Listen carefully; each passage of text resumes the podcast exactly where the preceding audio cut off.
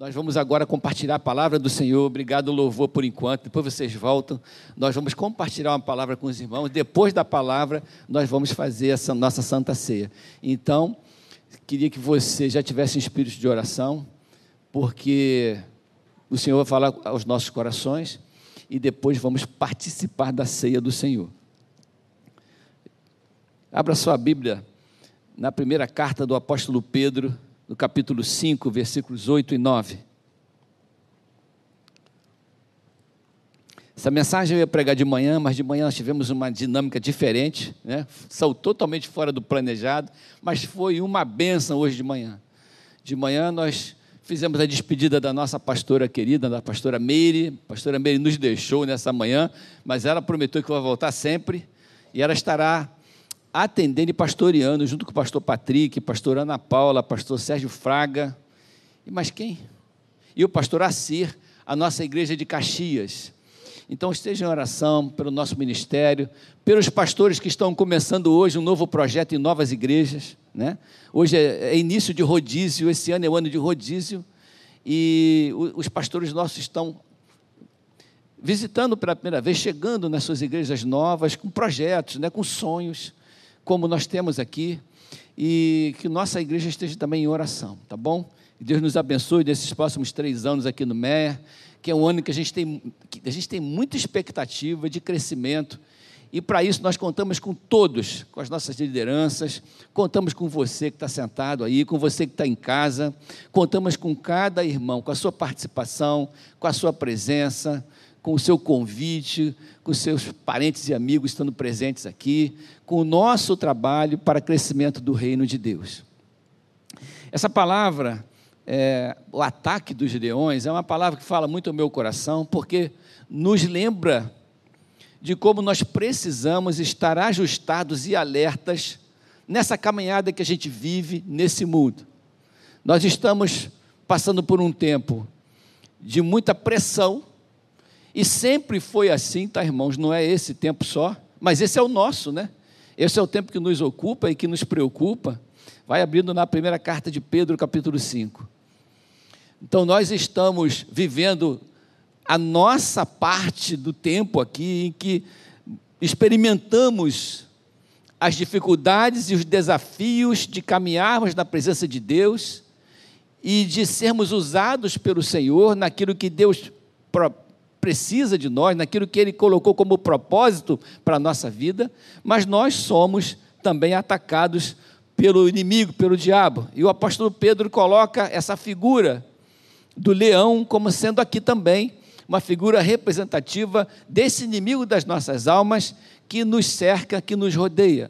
O texto de 1 Pedro, capítulo 5, versículos 8 e 9, diz assim no versículo 8: Sede sóbrios, Vigiai, porque o diabo, vosso adversário, anda em derredor, bramando como leão, buscando a quem possa tragar, ao qual resisti firmes na fé, sabendo que as mesmas aflições se cumprem entre os vossos irmãos no mundo.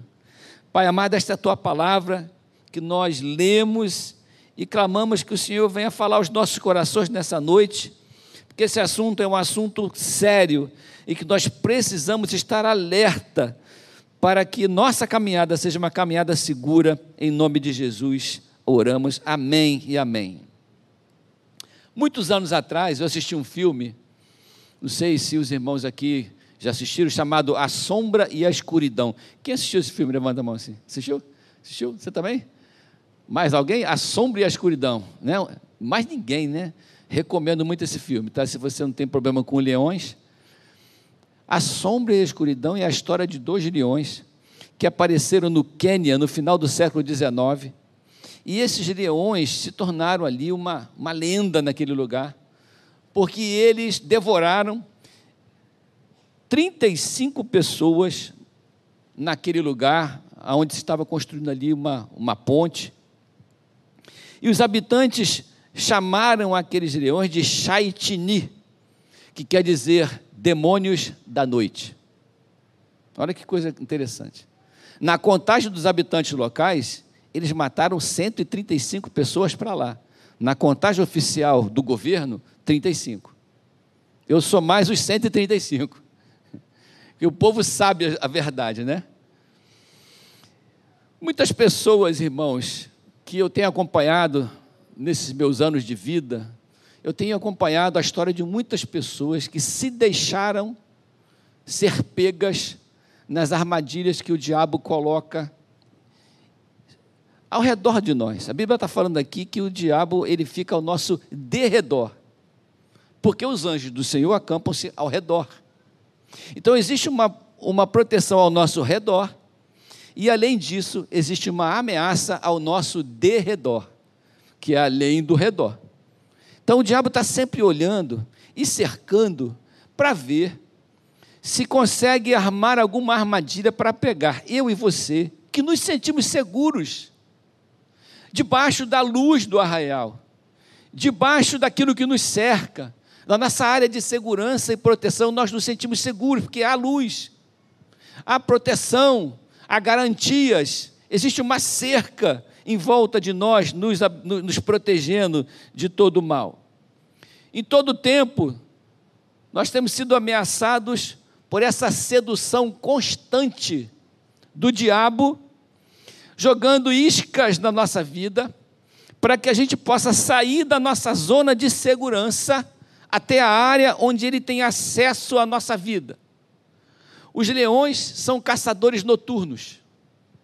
Leão não caça de dia. Se você assistir algum filme de savanas de África, você vai descobrir que ele passa o dia dormindo para economizar energia, que a energia é uma coisa preciosa. O leão não desperdiça energia nem para caçar, ele só ataca aquilo que ele tem certeza que vai alcançar. Geralmente são as leoas que atacam, né? as leoas são as caçadoras e os leões machos são aqueles que dão suporte, que tomam conta dos filhotes, que protegem aquele povo ali, a, a, a turma deles ali. E as leoas são as exímias caçadoras, porque as leoas são mais velozes do que os leões.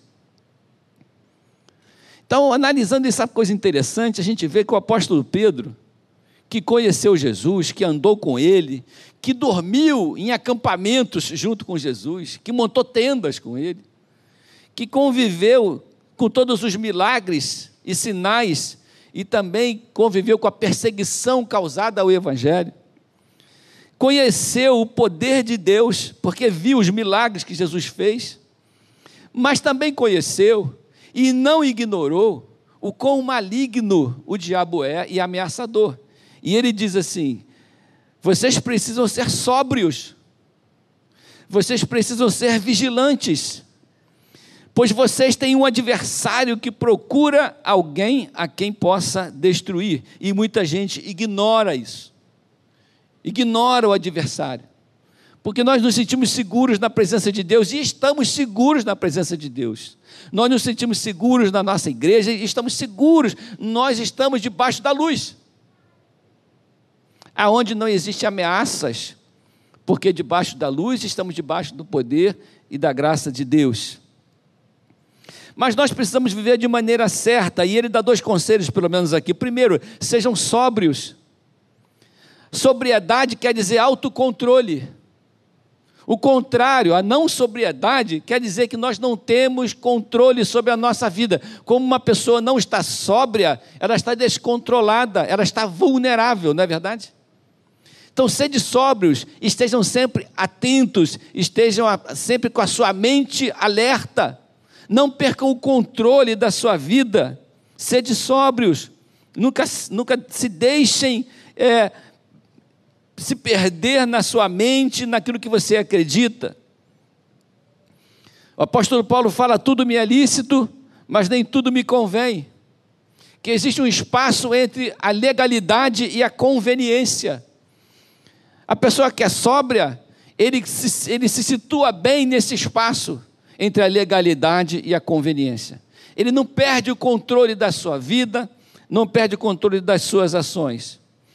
Pedro está dizendo aqui que nós precisamos manter a nossa mente cativa em, em Cristo para podermos ficar fora do alcance do maligno, ficar fora de perigo. É o segundo conselho que ele dá: sejam vigilantes. Estejam com toda a sua atenção, sejam observadores, estejam cientes do fato de que existe um inimigo que busca tragar a sua vida, que quer destruir a sua vida, que quer destruir a sua casa, que quer destruir a sua família.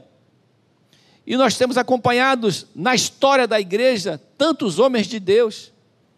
Tanto faz se são pastores, se são líderes, se não são, mas homens de Deus, chefes de família, que em determinado momento se distraem, deixam de ser vigilantes, se colocam expostos à ação do inimigo e, e são derrubados. Famílias destruídas, ministérios destruídos, casas destruídas, vidas, propósitos, sonhos e uma biografias destruídas. Gente que construiu uma história, construiu um testemunho que de repente se perdem nessas condições da vida. Três razões porque nós precisamos ser vigilantes, segundo o apóstolo Pedro. Primeiro, que Satanás é de fato um adversário porque o diabo, vosso adversário, anda em derredor. Existe uma ameaça em, em, nossa volta e a gente não pode perder essa noção. Em segundo lugar, porque o diabo é proativo, ele anda em direção a nós, ele anda em derredor, bramando como leão, ou seja, ele está, ele não está parado esperando, ele está ativo, promovendo ações que possam pegar eu e você de surpresa. Terceiro, que ele tem apetite porque ele está buscando a quem possa tragar. Acho interessante essa expressão tragar, porque tragar é uma expressão que tragar ele traz a ideia de um consumo lento. Tragar é diferente de devorar. Tragar é eu vou te consumindo aos poucos. Não é assim que quem fuma traga um cigarro? Você vai consumindo aquele cigarro. Você vai consumindo aquele, aquele charuto, seja lá o que for. Então, tragar é uma coisa que vai te destruindo aos poucos, que você não persegue. Tragar é uma destruição feita paulatinamente, de maneira planejada. Você vai sendo enredado, a palavra é bem essa mesmo, em armadilhas que, quando você percebe e o laço é puxado, você não consegue mais fugir dali. A boa notícia é que nós não precisamos viver com medo disso acontecer com a gente. Existem algumas características dos leões que a gente precisa saber e conhecer para que a gente possa nos nós possamos nos sentir protegidos e estar com nossa mente alerta. A primeira eu já falei, os leões são criaturas da noite. Eles caçam à noite. Então veja bem, se o leão é uma criatura da noite e caça à noite, e o diabo é uma criatura da noite e caça à noite, o que é a noite? A noite é o lugar que a gente está que está fora da presença de Deus e fora da vontade de Deus. Quando eu estou debaixo da luz, eu estou debaixo da palavra de Deus, debaixo da vontade de Deus, eu estou protegido pela obediência. Mas quando eu coloco o meu pé fora do arraial, quando eu coloco o meu pé no lugar escuro, eu me torno vulnerável ao caçador da noite. Amém, irmãos? Não é verdade? Eu preciso colocar o meu pé aqui, fora da área de segurança da palavra, da obediência, fora do lugar onde Deus está iluminando com a sua presença. Eu preciso andar na escuridão? Não, não preciso. Só o que acontece com muita gente é que as pessoas experimentam pequenos passeios fora da proteção do arraial de Deus. As pessoas experimentam pequenas aventuras no pecado as pessoas se permitem experimentar coisas que deixam elas vulneráveis, porque eu saio da zona de proteção e chego até aqui, experimento coisas, numa distância que eu consigo voltar para cá e me sinto bem pelo fato de eu ter ido lá e voltei. Normalmente, uma vida, quando é destruída pelo diabo, ela é destruída depois que a distância que eu vou, as passadas que eu dou na escuridão, Sabe, as aventuras da minha vida, elas vão caminhando numa direção em que daqui a pouco eu não consigo mais voltar para lá em tempo hábil de fugir das armadilhas. É assim que o leão caça. O leão fica esperando você se afastar, você se deixar levar, você se sentir seguro no ambiente do pecado. Você se sentir seguro no ambiente da escuridão, coisa que um crente sabe que não pode deixar acontecer. A gente não pode. Nós estamos começando um ano. Esse ano é um ano que a gente tem que ter um alvo. O alvo é eu preciso conhecer e andar nos caminhos do Senhor. Me sentir seguro, abençoar a minha família com a minha fidelidade. Você pode falar isso alto comigo? Vamos repetir isso junto. Eu preciso abençoar a minha família com a minha fidelidade. Eu não posso deixar minha casa, meus filhos, a minha família, meu casamento, meu trabalho, a minha história, meu ministério, a minha, a minha biografia vulnerável a pequenos passeios que eu posso dar por causa da minha carne, por causa da concupiscência dos olhos e da soberba da vida, em direção a lugares aonde eu não estou seguro e que eu acho que vou conseguir voltar para a minha área de segurança, porque um dia isso não vai acontecer.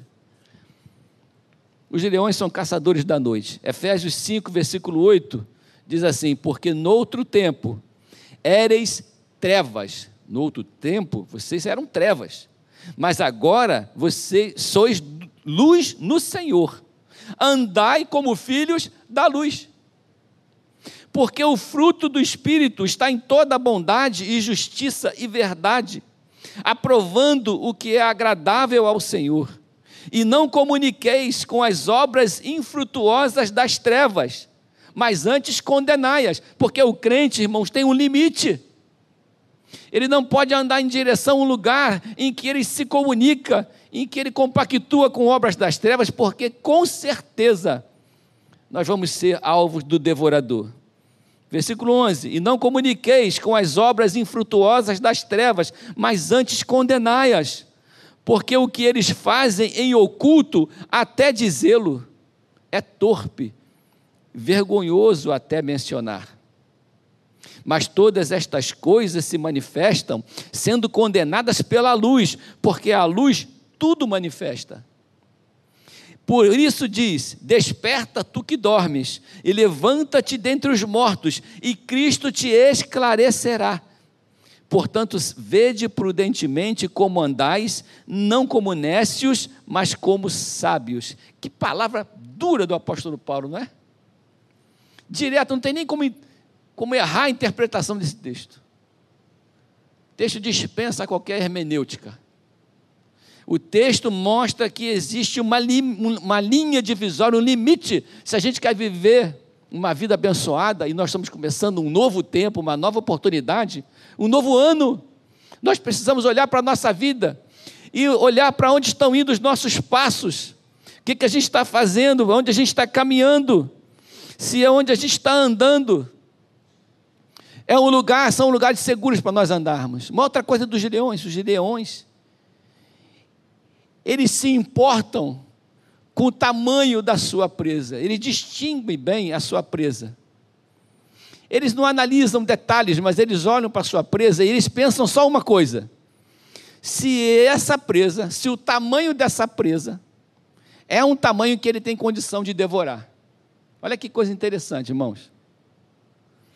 Os leões não atacam muito elefantes, porque dá trabalho matar um elefante porque gasta muita energia matar um elefante. E se ele não matar, ele fica vulnerável, porque ele fica enfraquecido, porque é o alimento que ele comeu ontem e que está dando energia para ele hoje, vai ser desperdiçado numa presa que ele não tem certeza se vai conseguir matar. Então o leão olha para a presa e ele analisa o tamanho da presa, ele analisa a vulnerabilidade daquela presa, ele analisa se ele pode atacar aquela vítima e ele tem certeza que ele, se atacar, ele vai devorar. Então é muito interessante porque nós, de novo, voltando aos filmes de safari, de, de, de, de África, aquele pessoal andando lá no meio dos leões. A instrução normal dos guias é: ninguém desce do caminhão, ninguém sai daí. Não é verdade? Ninguém sai daí. Porque na comunidade que está no caminhão, o tamanho daquele caminhão é grande demais para que o leão possa atacar. Olha que interessante. Mas quando eu desço do caminhão, quando eu desço da segurança da fé, quando eu saio da comunhão, por que, que Jesus instituiu a igreja, irmãos? Muita gente não entende isso.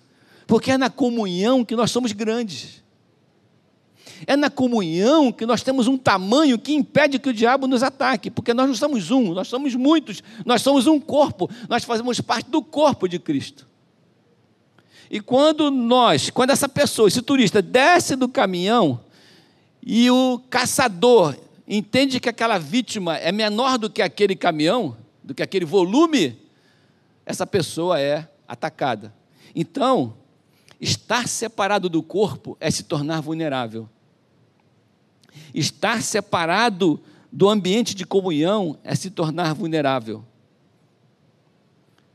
É por isso que o pastor pode deixar as 99 no aprisco e ir buscar a que está sozinha, perdida. Porque ele sabe que as 99 estão protegidas pela comunhão, pela unidade. Mas a que está sozinha está vulnerável porque ela está sozinha. Olha que coisa interessante. Então o Senhor, Ele nos protege, o corpo de Cristo nos mantém unidos. A unidade da fé, a comunhão, nós estarmos juntos, nós pensarmos juntos, nós agirmos juntos, nós sonharmos juntos, faz com que nós estejamos guardados e protegidos da ação do maligno, que ele não tem acesso a nós como indivíduos, porque nós não somos indivíduos, nós somos parte de um corpo. E esse corpo é poderoso demais para que o diabo possa atacar, amém, irmãos? Esse corpo que eu e você fazemos partes é poderoso demais para que o diabo possa atacar, mas eu não posso me separar, eu não posso me afastar, eu não posso me, me dar o direito de caminhar em áreas onde eu não tenho segurança, eu não posso me sentir tentado a andar só. E a terceira coisa da, dos leões é que o leão ele trabalha com sentido de território. O leão tem território. Tudo tem, tudo é demarcado. É o território aonde ele domina e que o crente não tem que andar lá. Né? Tudo que a gente precisa, o Senhor Jesus não conquistou na cruz para nós. Nós estamos no território de Jesus, porque Ele já conquistou para nós tudo que a gente precisa. Então, quando eu me, me atrevo a andar desprotegido em território, a não ser que a igreja esteja lá, porque as portas do inferno não prevalecerão contra a igreja. Uma coisa é nós, como igreja, adentrar, adentrarmos territórios, fazermos ações para buscar almas. Outra coisa é o meu coração está passeando em lugares aonde ele não devia estar passeando. Aonde o território, olha hora que diz Lucas 10, 19. Eis que eu dei a vocês autoridade para pisar em cobras e escorpiões e sobre todo o poder do inimigo, e nada absolutamente lhes causará dano. Para quem? Para a igreja, para o corpo de Cristo. Mateus 28, 18 a 20. E chegando-se Jesus, falou-lhes, dizendo: é-me dado todo o poder no céu e na terra. Portanto, ide, fazei discípulos de todas as nações, batizando-os em nome do Pai e do Filho e do Espírito Santo, ensinando-os a guardar todas as coisas que eu vos tenho mandado. Então, quando eu guardo todas as coisas que o Senhor nos tem mandado, eu estou debaixo da luz. E eis que estou convosco todos os dias até a consumação dos séculos. Mateus 16, 18: Pois também eu te digo que tu és Pedro, e sobre esta pedra edificaria a minha igreja, e as portas do inferno não prevalecerão contra ela. São territórios conquistados por Jesus para nós, para o corpo de Cristo, para a igreja de Jesus Cristo, aonde eu e você estamos seguros, aonde a nossa casa, a nossa biografia, a nossa vida está segura no Senhor.